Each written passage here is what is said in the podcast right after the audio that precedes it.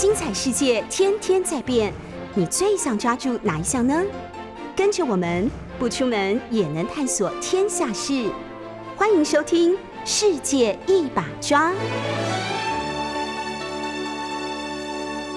世界一把抓，冬奥听酒吧。今天是我们酒吧为了冬奥所做的特别节目的第三集。因为冬奥哇，好快哦！从上礼拜五开幕以来，已经一个礼拜了耶。我们也很开心的是，我们的选手在这几天不断的有好的成绩，然后呢有好的表现，不论输赢，可是让我们非常的感到骄傲。我相信，像昨天我们在办公室边工作呢，边注意我们这个林云如的表现，哇，真的是好紧张。很多人都说心脏不好，好像不能看东京奥运的比赛哦。那所以平常要运动啊，你要运动，你的身体才会好，你才有办法承受这样子的一个高张力的比赛哦。今天很开心，我们在节目里面呢，要为大家谈的其实呢有很丰富的面向，所以我们今天会有三位来宾，分别要跟我们连线的呢，一位是我们真男人，嗯，也是我们之前奥运马拉松的国手张家哲哦，那。嘉泽，呃，其实本来也为了东京奥运在努力，但是虽然无缘参赛，那我们等一会儿来听听看嘉泽怎么帮我们介绍。那当然，本来我本来是希望嘉泽下礼拜再跟我们连线，因为马拉松比赛还没到，虽然田径比赛今天已经开始了，可是呢，因为嘉泽接着要上山去训练了，所以我们赶快请嘉泽今天来跟我们说一说。另外呢，第二个阶段我们要连线的是我们呃体育大主播陈凯，那他当然就是在东京第一线的现场。再来，我们要连线的是我们艾尔达的主播张以琪，张娃娃主播。那这几天如果有在看这个东京奥运赛事转播的话，哇，看射箭、看桌球，应该都有听到娃娃的转播的声音，还有他专业的表现啊。所以，我们今天也请他一起来谈一谈。在我们的这个 YouTube 聊天室，也有很多朋友加入我们，有人很关心说我是戚继光将军的后代。确实是我的祖先啦，不过这不是今天的重点。在我们跟嘉泽连线之前呢，其实我们赶快来回顾一下这几天。可是其实我想要花一点时间来跟大家谈的，其实是最近网络上哦，好像各式的话题吵得沸沸扬扬。当然，除了一个是关注我们选手好的表现之外，一个就是哇，好像从这个商务舱事件开始，就有各式各样的话题哦。那我今天想要跟大家分享的，我们知道今天早上我们的射箭的女子选手在林佳恩这个对抗赛出局之后呢，我们这次的女子选手是没有办法得到这个奖牌的。但是呢，没有关系，就是呃，我们来看一下，就是我们的选手谭雅婷，她前几天她在她的脸书粉丝专业呢发了一个文，那其实这个文引起了非常非常多的共鸣哦。那谈的是什么呢？就是因为没有在奥运得到奖牌，或者是说，哎，表现或许不如平常的预期，所以呢，就有一些酸民来攻击这些选手啊。就是，那当然，我觉得成绩不好，其实最难过的其实是选手本人吧。他比谁都希望得到好的成绩。那我想要跟大家分享的是，雅婷在她的这个脸书粉专讲到，她说。我其实没有很在意酸民所说的话，可是借这件事情，他想要让酸民知道，你不是我，也不是代表国家参赛的运动员，你不知道我们走过的路，你不知道我们为了参加一次奥运，必须付出多少的努力，撑过多少的失败，受尽各种心理上的煎熬，我们才能有机会代表国家参加比赛，去实现我们的梦想。每个运动员都有自己的故事，我们是怎么撑过来的，只有我们自己知道。所以我认为你不该随意去批评每一位努力的运动员。那雅婷说，她最后要给酸民一些话。她说：“如果你真的很厉害，请你站出来示范，请你代表国家去拿奥运门票，再请你站上奥运舞台，示范什么叫做真正的奥运金牌。如果没有办法办到，请你把嘴巴还有你的手管理好。”不要用键盘还有舆论去伤害人。我看到这个文章的时候，我真的是觉得，真的是我相信说出了很多选手心中的这个话哦。这段时间除了就是攻击选手的之外呢，当然我相信大家也有看到哦。在这边先讲一下，呃，我看到有一些选手回来了，就是赛程结束了，那也安排了。当然他们回来就是商务舱喽，因为大家现在好关心这个事情。然后呢，我们的政府高层、总统也好，我们就是会好像呃送给他们一些名产啦、好吃的东西啦。那这些选手当然也很感恩，所以就会在自己的社群媒体上拍照、po 文，然后去做感谢。当然，这些事我也觉得很好，重视选手都不是坏事。他们确实也非常非常辛苦，特别是这次疫情又特别的，呃，大家都有很多的事情要去配合啊，也有心理上的要疫情要担心的部分。但是我真心想说的事情是，大家应该要长期的关注，还有从制度面去建立，而不是一次性的商务舱。是说真的，我认为真的不重要。如果说你真的很重视的话，请给。所有的不同种类的运动，真的是训练各方面的商务舱，哈，就是很完善的一些，不管是设施也好，制度也好，我我想这才是这个所谓商务舱的意义啦，倒不是这个真的，呃，这个这个，我我只能说，我讲到这个事还是会蛮激动。每次其实要做节目之前，我都提醒我自己说要那个有气质一点，但是。有点难了哈，就是讲到我们的选手，不管是因为他们的表现而热血激昂。另外呢，刚刚还有讲到，呃，射箭，我想我们之后有机会再谈。那还有不只是攻击选手来了，我们郭幸存选手，我们礼拜二的时候花了这么多时间，然后来为他助威，他也的确哇不负众望。结果比赛一完，结果开始讲说他的教练性骚扰他。我认真觉得，这真的就是看图说故事。因为我们认识郭幸存，我们认识林敬能教练，我们就知道他们平常的相处模式。所以当天我看到那个画面的时候，我知道幸存有意外说教练把他举起来了，你知道，就是抬离开地面了。可是那真的不是性骚扰。那我也必须要说，就是那个网络其实真的是对教练有多大的伤害啊！一个付出全心全意。奥运金牌不是只有郭幸存的梦想，也是林敬能教练的梦想。那连本人都说完全没有，然后他都说没有了，然后大家还要说啊，在这个什么他是上对下的关系啊，教练对他，所以大家不要脑补好吗？真的是，那我也必须要说，不只是林敬能教练，我们这次林玉信教练，哈，就是阿信教练，还有射箭的林正协教练，哎，突然发现教练怎么都姓林，有点好玩，就是姓林的人怎么都那么厉害，都可以当到这个国家队的教练。然后还有今天就是在讲这个林云如说他请中国的教练也曾经这样也不行，不要再坐井观天了，各位网友们，就是请中国教练，如果他的专长他就是有那样的专业，到底有什么不行呢？但是我我不能再激动下去了，因为我们的这个第一位大来宾已经上线了，就是我们这个伦敦奥运马拉松的国手张嘉哲，嘉哲午安，Hello，大家好，我是嘉哲。嘉泽，你今天早上没有去跑步？没有，现在不跑了。呃，没有，因为我今天要打疫苗，所以今天没有跑步。哦，今天打疫苗？对对对。你是年 年纪轮到了，是不是？对，就太年轻又太健康，所以排的比较后面一点。哦哦哦，对对对对对，的确。好了好了，打完疫苗什么感觉？先讲一下。哦，还没打，还没打，我现在去排队了。哦哦，等一下，好好好，在排队的嘉泽跟我们连线哦。就刚我有提到，本来是下礼拜想跟嘉泽连线，但是嘉泽因为要上阿里山训练，是吗？对，阿里山高地训练，没错。哇，所以大家从这里可以知道，要做一位马拉松选手真的很不容易。现在天气这么热，所以也是因为天气的因素吗？所以要上高地去训练吗？当然，天气是一个因素，然后还有高海拔地区的。呃，那个低压低氧环境会让红血球细胞增加，然后带氧量增加嘛。那过去的话，我们也是都是去中国自费异地训练了，只是刚好今年不能出去，对，所以就就留在台湾。然后台湾的环境的话，可能就可能没有田径场的跑道，那就只能跑公路这样啊，所以会比较枯燥乏味一点。OK，呃，今天田径比赛开始了。我们虽然知道马拉松其实是下礼拜，通常都是这个奥运要闭幕前的重头戏啊。不过呢，我们今天超前部署一下，我们来邀请到嘉泽跟我们谈谈冬奥的马拉松赛哦。日本也是一个非常重视长跑的国家。那嘉泽因为真的就是专业中的专业，来满足一下我们国内也有非常非常多的跑友。嘉泽帮我们介绍一下这次的冬奥马拉松。冬奥马拉松不是在东京嘛？呃，对，他在札幌 （Sapporo）。在北海道，为什么要移到那个北海道去办？呃，因为在之前前几年世锦赛的时候，其实就因为有这种呃高温跟高湿的问题产生，然后造成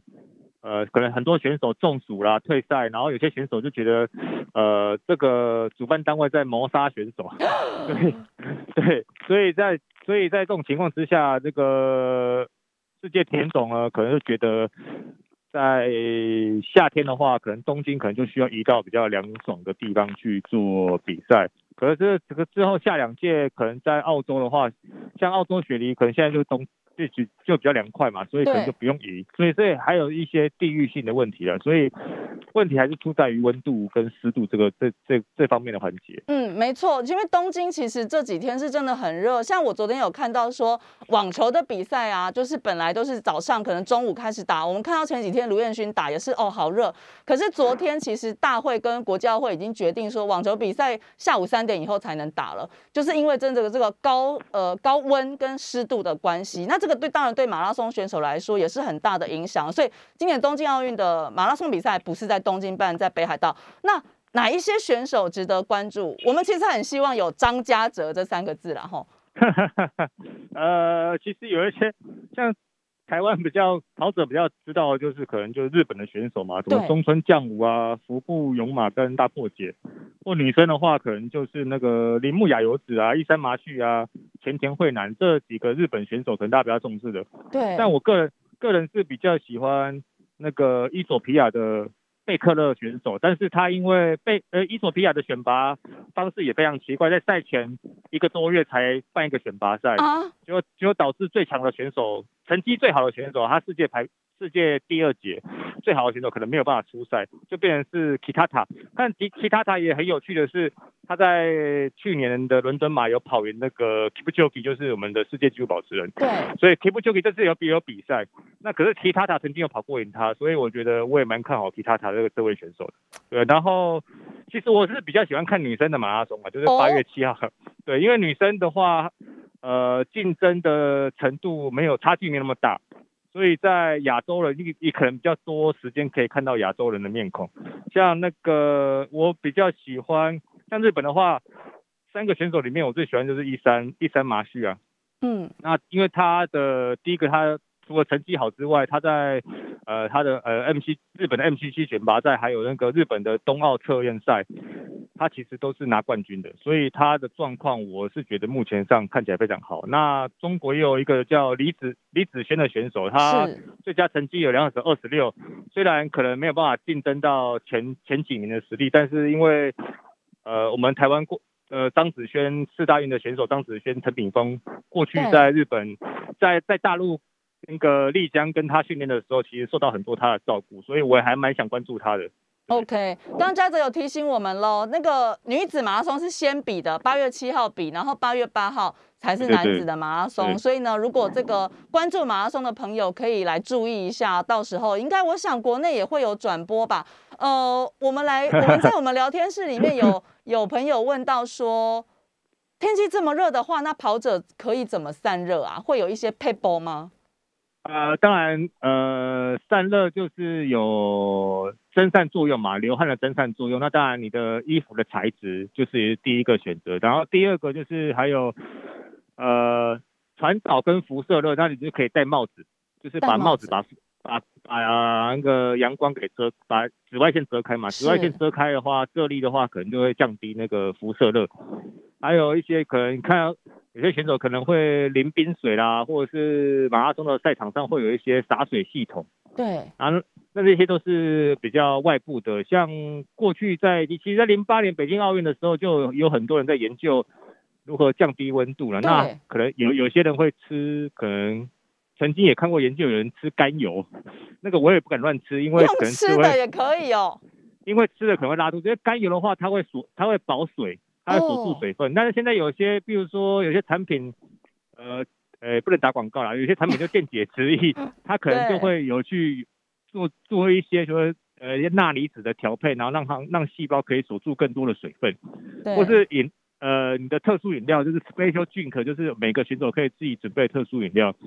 像有些选手的话，可能就会有特别调制，甚至有人会放一些。呃，绿茶，因为茶的话，茶其实有降低体温的效果哦。所以虽然绿茶里面也有含一些咖啡，所以每个选手的习惯其实还不同不太一样。但是可以啊伊索皮亚的选手，他们的习习惯喝水，他们最习惯就是喝水。哦，喝所以到底喝水就可以了。嗯，对，因为喝水的温度就是呃比较低嘛，那当你喝进到你身体的时候，就是传导作用，那你的体热就是会被水给吸走，对。水的温度给带走嘛。对，那还是看每个选手的不一样的那个习惯，对。嗯，要用自己习惯的方式哦。刚刚一直讲到水，水对嘉泽来说其实是一个关键字哦。我们知道这个伦敦奥运的时候，递水事件非常非常的有名哦。如果大家听众朋友不知道的话，可以上网去 Google 一下。我觉得嘉泽当时的回应也非常非常有智慧。哎，但是我们就回来讲一下，嘉泽，你不是这一次本来也是在拼冬奥的吗？后来怎么了？呃，其实就是拼那个，因为奥运这今年开始改改算改规则嘛，然后其实要拼那个呃世界排名，就是一个一个国家三人，然后排名前八十名。那可是到最后呢，因为已经有一百一十一百一十名的选手已经直接时间时间达标了，所以他排名就开始就不不再列入计算。那因为我的最高排名其实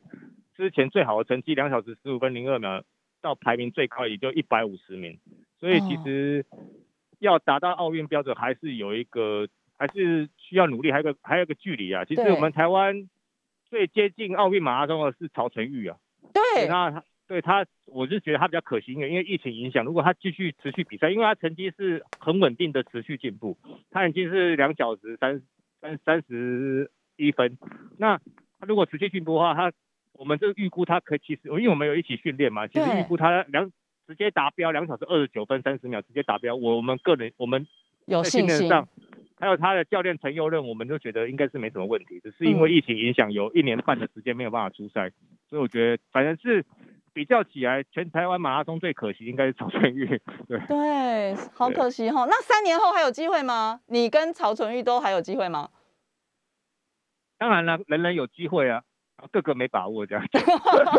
那真的很不容易了。我们必须要说，想要参加奥运马拉松，才是非常不容易啊。要成为这么顶尖的马拉松选手，来给我们一些提醒。虽然我们做不到，但是怎么样才能成为这么棒的登上奥运舞台的马拉松跑者啊？呃，第一个我觉得就是你要有兴趣嘛，然后再是你是有这方面的基因跟天分嘛。嗯，那你你你如果叫我去跑一百公尺的话，我可能练到死也没有用。可是嗯我跑耐力耐力项目有，就第一个你要挑对，你要多去多元化的学习运动，然后去挑到你一个喜欢又符合多涉猎之后，然后找到对的，吼，嗯，所以才一直强调说，国高中就是多元化的运动，而不是专项运动。青少年不是专项，而是多元化，然后找到一个你适合你的，然后你又很喜欢这个项目的，刚刚好，那你才会持续训练嘛。那再来第二第二个大重点就是家庭支持。所以我们这次看到奥运很多表现不好、表现好的选手、夺牌的选手，其实你发现他们的父母亲是非常非常支持的。没错，就像林云如的爸妈也是，对对嗯，对对对，所以家庭支持，然后有有成绩之后才会有社会支持跟国家支持。所以我觉得第一个天分跟你的兴趣，再加上家庭支持，这三点是成为一个优秀选手或马拉松选手最重要的。因为就在台湾的环境天气很不适合训练，但是因为你有这这方面的呃保障，呃应该说有这这三个重点的话，其实你就你像我们去中国、日本。甚至于陈炳峰去肯雅一地一地训练，其对实都是做得到，都都是做得到的啦。没错。但是刚刚您也有提到说，哎，曹春玉很接近奥运，那呃，我们整体的台湾的这个马拉松实力啊，因为我觉得嘉泽非常适合来谈这个题目，是因为他自己真的就是也非常努力，然后用非常多我们讲的算是科学的，就不断在寻求进步。那你也有在带，等于其实也有在带选手嘛？我们台湾的选手到底要怎么把这个实力提升起来？呃，还会，其实我觉我我现在的想法是比较偏全民运动的想法，因为一定要很多人从事了这个运动之后才会喜欢喜欢这个选手嘛。那现在呃很多原因是因为马拉松选手的支持程度较低，当然也是跟呃成绩不好也是有关系啊。但是支持程度较低的话，就比较少有可是我们台湾现在喜欢跑步的人比以前多那么多。哦，呃，就是这个文化的累积是要慢慢来的啦。像很多人喜欢跳舞，但是也不一定看得懂林怀林怀民的云云门舞啊、对啦，这也是真的。所以现在你一定要先培养很多人喜欢跑步，然后到最后他们开始会慢慢的懂得欣赏跑跑步或懂得欣赏选手。那接下来的话，才有得到更多的支持资源的话，大家也觉得哦，当马拉松选手是一件很酷的事情，很屌的事情，是一个很有很有未来发展的事情。那促进选手会觉得啊，那我其实多花一点钱，或者是多投资一点，其实是呃划算的，合得来的。那我觉得全民运动，我觉得这根基是最重要的。再就是选手自己本身的那个呃呃求胜心跟挑战。可能有时候我们出国比赛就是被被电到 被电假的，就哦，我去奥运也是跑个七十七名的，对，那也是被会哎七十七名很厉害了，我说真的，不一定啊，也是会被酸纳那个浪费人民的纳税钱，对 对，不要再酸选手了。可是酸归可是酸归酸呐，就是觉得好像七十七名，好像自己还要在持续的持续的挣，还是还是说真的，比奥运跟比别的马拉松赛有感觉不一样吗？当然不一样啊，呃，比奥运的话，其实关注程度跟现场观众的疯狂程度就不太一样。嗯，像呃奥运其实就是一个很棒的个很品牌嘛，对，所以大家会关注。那比如说像东京东京马拉松好了，东你。我去日本比东京马拉松，跟去日本比跟他一样很强度很强的福冈马拉松或琵琶湖马拉松，但是大家会比较关注的是东京马拉松，所以这种品牌效应其实它还是有存在的。所以去奥运的话，其实你会发现说更多人去关注你，那你那个参加过后那个成就感，还有你出走出去可以炫耀，也蛮爽的，就是那种成就感会不断的提升。所以这是一个参加奥运马拉松，呃，自我的成就感跟自我幸福感提升的最大的一个地方，对。我真的非常喜欢跟嘉泽聊天，不过时间真的不够了。祝嘉泽打疫苗之后身体健康，有机会再跟嘉泽聊。谢谢 嘉泽，谢谢，加油，拜拜，拜拜，拜拜，训练顺利哦。嘉泽接下来就是要刚刚像他讲的要去高地训练哦，所以大家你有没有发现，今天选手不是说奥运比赛他没有达标，他就不训练，就躺在那边跟我们一样在家。就是变胖这样子，不是的，他还是持续的在训练。不管你有没有关注他，不管你有没有这个这个让他怎么怎么在新闻上哇，好像很多人支持他广告，但真的不是的，他们就是这样。当你在酸民在那里打那些键盘绯闻的时候，他们就是不断的在努力。广告之后呢，我们会要跟我们的陈凯大主播来做连线。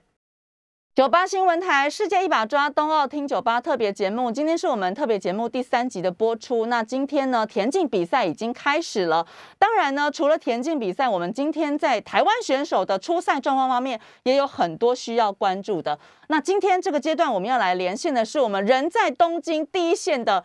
体育大主播陈凯。陈凯，午安。哎，海伦好，各位听众朋友们，大家午安。陈凯现在其实应该有点紧张，因为你现在到底在哪里啊？我现在在东京的奥林匹克运动场的地下室，这个地方是现在他们这次安排为田径项目安排的混合采访区。一个礼拜以前这边还是还是开幕式的地点啊，但是一个礼拜以后再来，其实他这边已经完全从一个表演场地变成了一个专业的运动场地了。那他现这次大会的安排就是把所有记者赛后记者想要采访选手的位置呢，就安排在整个的这个田径场的外面的地下室外面，等于是车道，它其实是一个车道哈。以正常来讲，它是一个停车场，然后他就把这个要停到停车场就不停车，然后呢就把这边就按照分隔分，这个很有秩序的分啊，像刚刚现在陈杰比的四百公尺跨栏是在 A 区，那么等一下呢八百米的是在 B 区，然后呢铅球在 C 区，它其实每一个混采区它都有其他的这样子的安排跟设计，尽量不要造成所这个媒体的所谓的混杂状况，就是太多人挤在同一个地方访选手。那当然电视有电视的，平面有平面的哈，这是在这个整个这个目前在大会的安排是希望说尽量在。符合大家采访要求的情况下呢，能够做到保持社交距离。不过说实话，真的很难，在这几天跑的情况真的是非常困难。对，而且很多时候是其实场馆是可以进去的，可是他因为一些原因啊，他就不让我们进去，然后就我们就人都到现场了，然后我们没有办法去采访选手，那个真的是就在这边啊大眼瞪小眼啦，等待啊什么，这个就是同业有小小的抱怨呐。对，史无前例，因为疫情的关系，对于记者的采访，即使你有采访证到现场，都不一定能够顺利的采访哦。呃，今天我们早上田径有这个谢喜恩跟我们陈贼已经出赛了。那他们两个表现怎么样？呃，老实说，两个人都创下了个人最佳或者是本地最佳哈。这个成绩就他们个人来讲，我觉得是可以接受的，因为在奥运会的大比赛里面，像谢奇恩的话，他实际上创下他个人的十二秒，应该是十二秒四九吧，我有点记不太清楚哈。他创他个人最佳，但是他本来就不是一百公尺的专项选手，所以突破个人最佳，我觉得也是可以接受的。没错，因为他这个项目是大家知道他是有点被迫接受从一百呃一百公尺跨栏去改一百跑一百公尺啊，是被国际总会逼的，而不是他自己本来要这样跑啊。这是一点。那陈杰呢，刚才是跑出了五十秒九六的成绩，也已经是他本季跑的最快的成绩。但是说实话，跟他个人保持的四十八秒多、四十八秒九二这样的成绩呢，其实又差了大概一秒，还有一秒差距啊。那说实话，他在这场这场比赛里面，我觉得以本届来讲是可以的，但是跟他个人巅峰时期是有一段差距了。那他在今天在分组刚刚跑完的分组预赛也是最后一名，所以基本上是没有晋级的可能性了哈。应该是就是等着排到可能是在三十几个选手里面，可能要从后面数起来。不过陈杰还是要说的是，他能够连续三届参加奥运会哦，在台湾的田径史上，事实上是有他的地位，要记上一笔的。能够拿到门票就已经是很不容易的事情了。没错，没错。而且其实陈杰不只是成绩好，他其实平常这个很多面相都是一个非常值得肯定的选手。我讲到选手啊，这个陈凯，你到东京也这么多天了，这几天的比赛下来，我相信作为第一线的记者，感触特别多。你目前为止，你现场看的最难忘的比赛跟选手是谁啊？哎，每一天都有哎，好难选哦，真的很难很难，真的是这样很难选呢。我觉得就我自己来讲，最意外的事情啊，当然前面体育署是有估计说柔道杨永伟是有夺牌的可能性，他也被列为种子。可是你看到他这种从八强到四强，到最后打到奖牌战，哦，那的时候你还是会觉得说，哎，还打到金牌战那种感觉真的是，呃，从来没有过哈，柔道而且打到金牌战是。是非常有机会的那一种，哎，是的，是的。那那老实说，我们都是外行，连我们现场记者，我可我必须要说，大部分人第一时间也不知道他怎么输的。但是能够打进金牌战，我觉得已经，而且对上日本选手，我我觉得没有什么好要求的啊。那后来当然接下来几天，那天是我觉得是最震撼的一天，因为我看过中华队的第一面金牌，那我看过徐中的金牌，但是一个没有拿过任何的奥运奖牌的项目，能够在我眼前，我觉得那是另外一个历史的见证，就是柔道。哦，那后来当然我也看到了桌球又拿到了相隔十七年的金牌，哦，那甚至于是这个也是二三这个还有后面的跆拳道哦，再包括了这个。还有这个射箭哦，射箭也是非常刺激啊！因为上午那一支那一支箭射出去就逆转，逆转之后就一副好像气势如虹的样子，关关把把关关过哈，这样子打。那天也是非常激动，就是觉得说，哎，真的是一步步，每天就在喊，心里面就在默念呐。来，对方就是七七七，我现在都会，我现在都讲日文，七就是娜娜哈，八是哈吉，对，我们就是一直在喊这个对方的选，心里默念的，不能大声喊，心里默念的喊说，就娜娜哈吉，娜吉哈吉这样子嘿，戴着口罩在那边，四分八分。嘿嘿嘿，对对对对，然后就我们当然我们当然一我们一定要是 ten 对不对？我们真的都要要 Q 好以上这样子，对，就是就是每天都是像心里面当然你是做记者的工作，但你其实是想要帮他们加油的，但是你又不能够。你又不能够大声的拍手或者是呐喊，这个是其实，在很多记者里面是得内伤的一块啦。没错，昨天都没有。昨天你看，昨天你看林玉如打那场比赛，那个旁边的那个那个大陆记者就说：“哎呀，拍手的拍手啊，叫的叫啊，这样子。”他们就是没有在管这个所谓的采访规定啊。那我们就就心里面就默默想说：“嗯，玉如要小林要加油，小林要加油。”当然最后还是小林同学有对，昨我想昨天看完比赛的这个。呃，观众朋友或听众朋友其实都应该会觉得，那其实是一场好比赛哈。就是说，后来甚至连下一场也是，我们下一场在赶小林同学的时候，看到欧超的打马龙，我觉得也非常精彩，也是七局大战，就是。对，也是戏剧大战，而且打的两边选手都把自己的技术的最精微的地方发挥到极致啊！不管是剪台的相持，不管是近台的切磋和搓揉哈，你可以在近距离看到那个欧夏洛夫发球的时候，他那个他那个球弹在桌面上，好像变化球一样，会会旋转，你知道吗？会会走内外角这样子，会会有会有尾劲，会飘的哈，那种感觉其实是很震撼的。我所以我想这个是呃采访奥运的魅力所在啊，就是你其实你在每一个场地上，你每一个场馆，你看到都是全世界最好的选手。最顶尖的演出，啊，那尤其到最后四强战跟金牌战，那当然我们有的我们不是每次都赢，说实话，我们这次已经连四拉四，已经非常好了，已经好到不行了。我跑奥运会十七年来没有跑过这样的奥运会啊，天天晚上都弄到晚上十一二点钟，每天晚上都要报奖牌。我我是说实话，真的是那种感觉，就是说，就是累归累，就是很爽。对对，来对了，我必须要说。我来对了哈，但是之前大家都很多人犹豫说他不该来，对不对？要不要来？你现在说我就对了。怎么样？对对对对对对，就是你真的很可惜，我真的真的很可惜，你知道吗？还好我有靠你们大家的这个眼睛。对对对，那这个当然就是采访的一点小小的心得感觉啊。那当然，其实我们也觉得哈，就是在奥运会前面一个礼拜啊，中华队赛程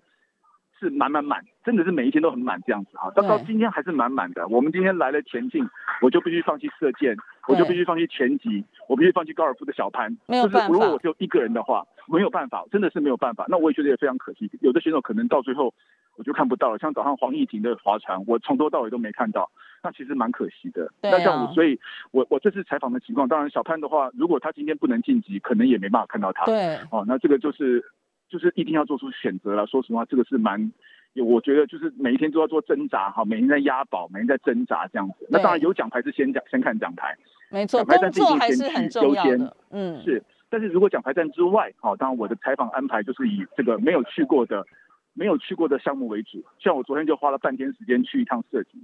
虽然射击很远，虽然射击可能没有没有人晋级。那个时候我去的时候，我觉得机会已经不是那么大。选手但是昨天杨坤碧很强啊，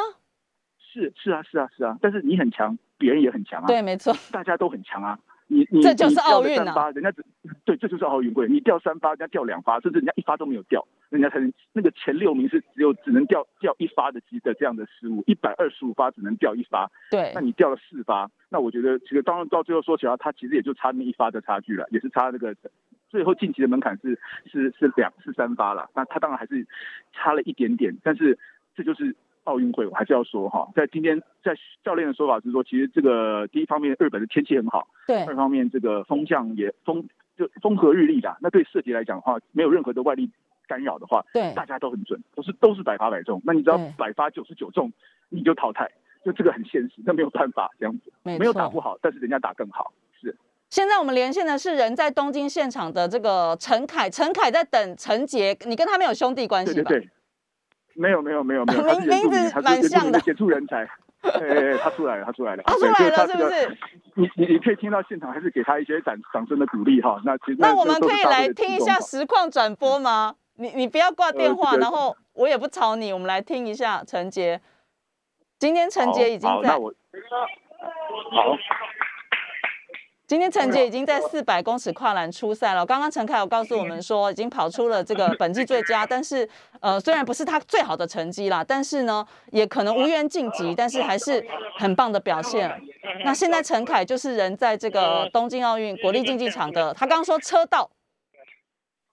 我们要来试试看能不能听到陈杰说什么。哇，真的是第一时间的。上次好像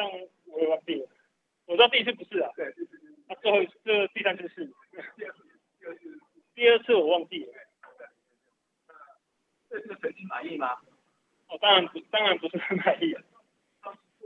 不是很满意的成绩。在竞技上发挥怎么样？我当然觉得还是在于呃接近最佳或者是五十秒以内这样是最好的。但是赛前我就是一直跟自己讲说，一直想那秒数不不如就是真的是全力以赴，就是累就是进中你都可以趴的那种。对，我就是问问心无愧的。问心无愧真的很重要，付出所有都来到奥运的这个舞台上了。我们现在听到的是第一时间陈杰比完赛，然后呢，记者们在守候，在混合区守候，等到他，然后他第一时间的访问的内容，哇！我想，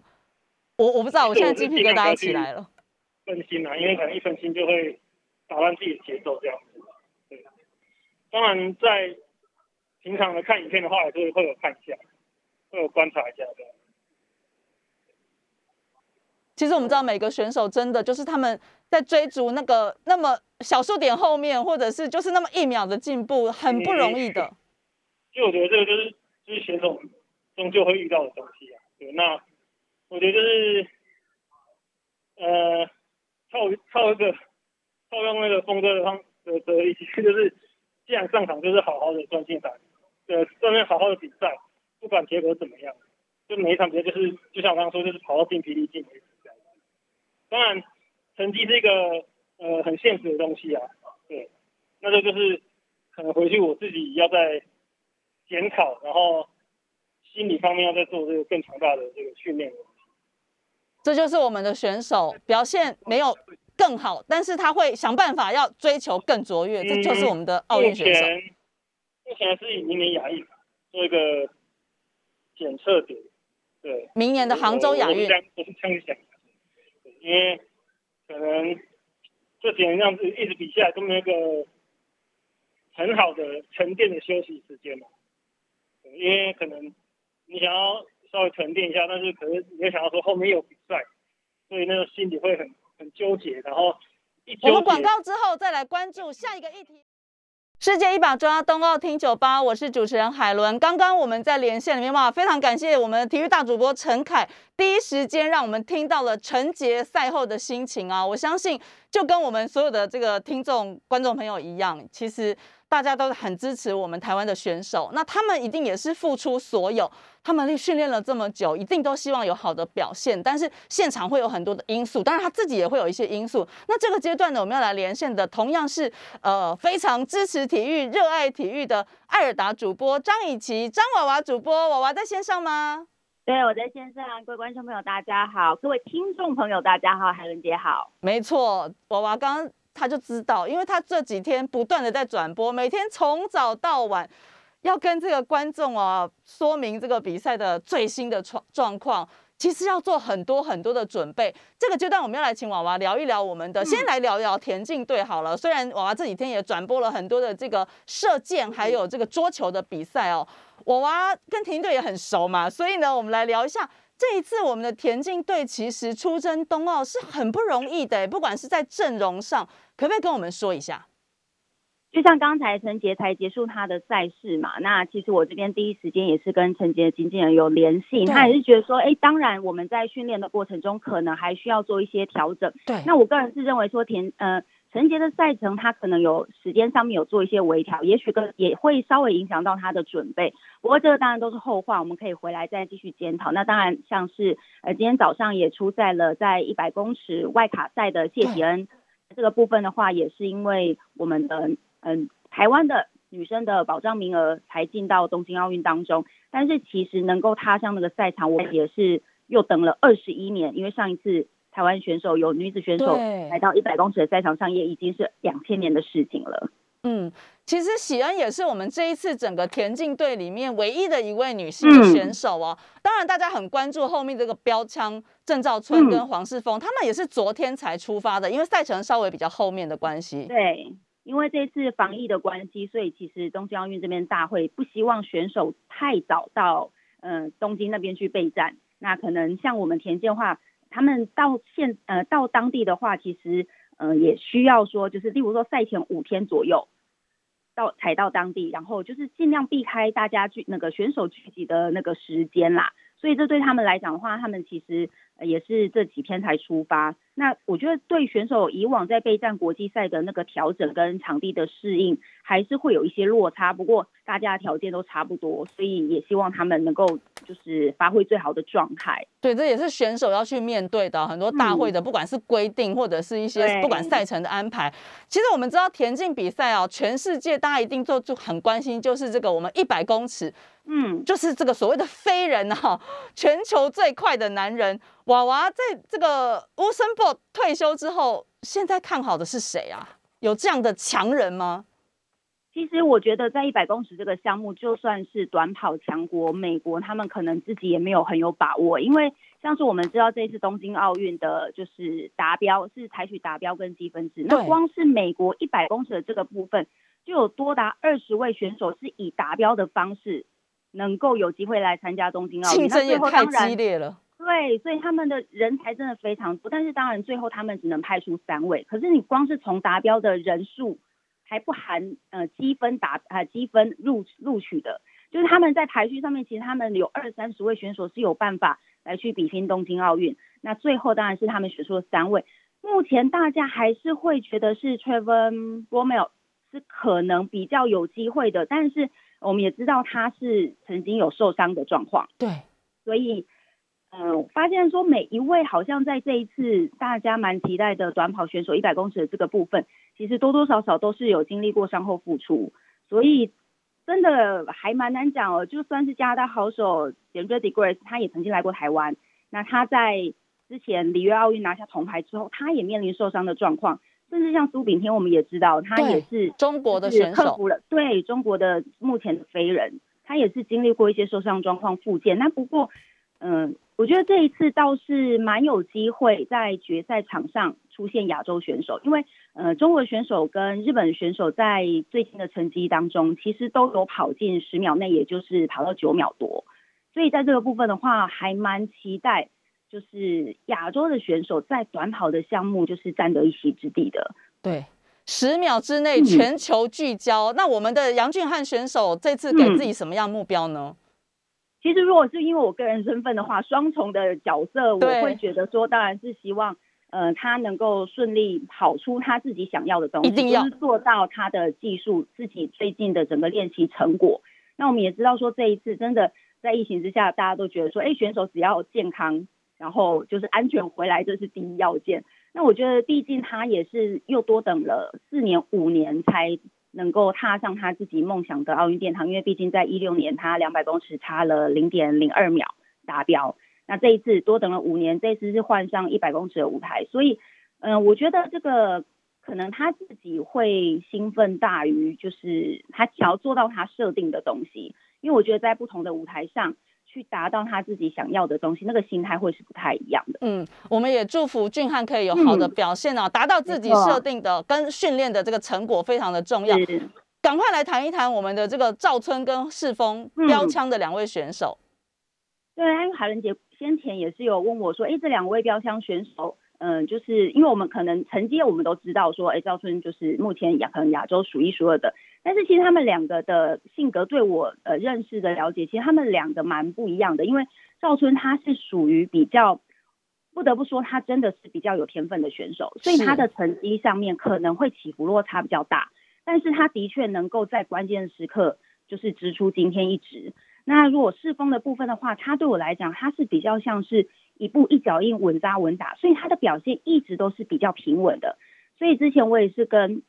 他们的教练薛老师这边有聊到，对，薛胜荣教练，嗯，对薛胜荣教练，他就说，呃，其实世峰这么稳健的脚步、哦，对他来讲，他有时候会希望他去呃做一些突破，就是打破他的平常的规律。他需要一些激情的部分，希望嗯才有机会在一些大赛上面有所有成绩。但是其实我们知道，哎，每一种选手他都有不同适合的训练方式跟比赛的方式，所以你也不能说，哎，哪一种比较好，因为能够稳扎稳打，能够每一次表现非常稳定，这也是一种优势。那像赵春，他能够在关键的时刻肾上腺素激发，缴出非常的好的成绩，这也是一种就是比赛的方式。所以两种选手，我实在是很难讲说，例如说谁可能会比较有呃成绩比较好，或者是谁这种方式是比较适合大赛，我觉得这蛮难讲的。嗯，最后剩下一两分钟的时间，嗯我还是想请娃娃谈一下我们的射箭队。这几天娃娃是转播了好多的射箭赛，那我们现在剩下这个明天汤志军汤包要出对赛，要来就等于捍卫我们这个个人赛的成绩了哈。娃娃是谈一下就是我们的射箭队吧。